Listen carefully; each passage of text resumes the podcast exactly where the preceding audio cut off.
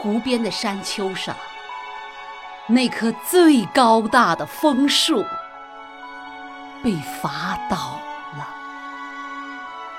在秋天的一个早晨，几个村庄和这一片山野都听到了，感觉到了枫树倒下的声响。家家的门窗和屋瓦，每棵树、每根草、每一朵野花，树上的鸟，花上的风，湖边停泊的小船，都颤颤的哆嗦起来。是由于悲哀吗？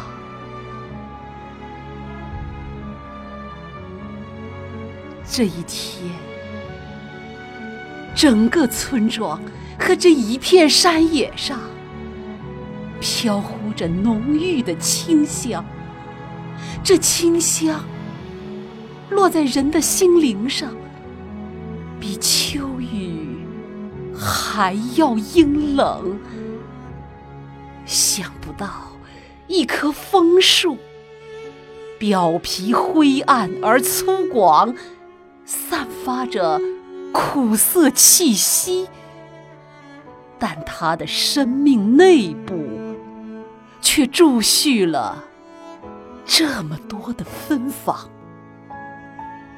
芬芳呐，使人悲伤。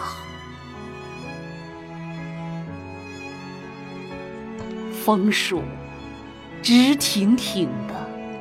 躺在草丛和荆棘上，那么庞大，那么清脆，看上去比它站立的时候还要雄伟和美丽。伐倒三天之后，枝叶还在微风中簌簌地摇动，叶片上还挂着明亮的露水。仿佛亿万只含泪的眼睛，向大自然告别。哦，湖边的白鹤，哦，远方来的老鹰，还朝着枫树这里飞翔呢。枫树被解成宽阔的木板。一圈圈年轮，涌出了一圈圈的凝固的泪珠，泪珠也散发着芬芳。不是泪珠吧？它是枫树的生命还没有死亡的血球。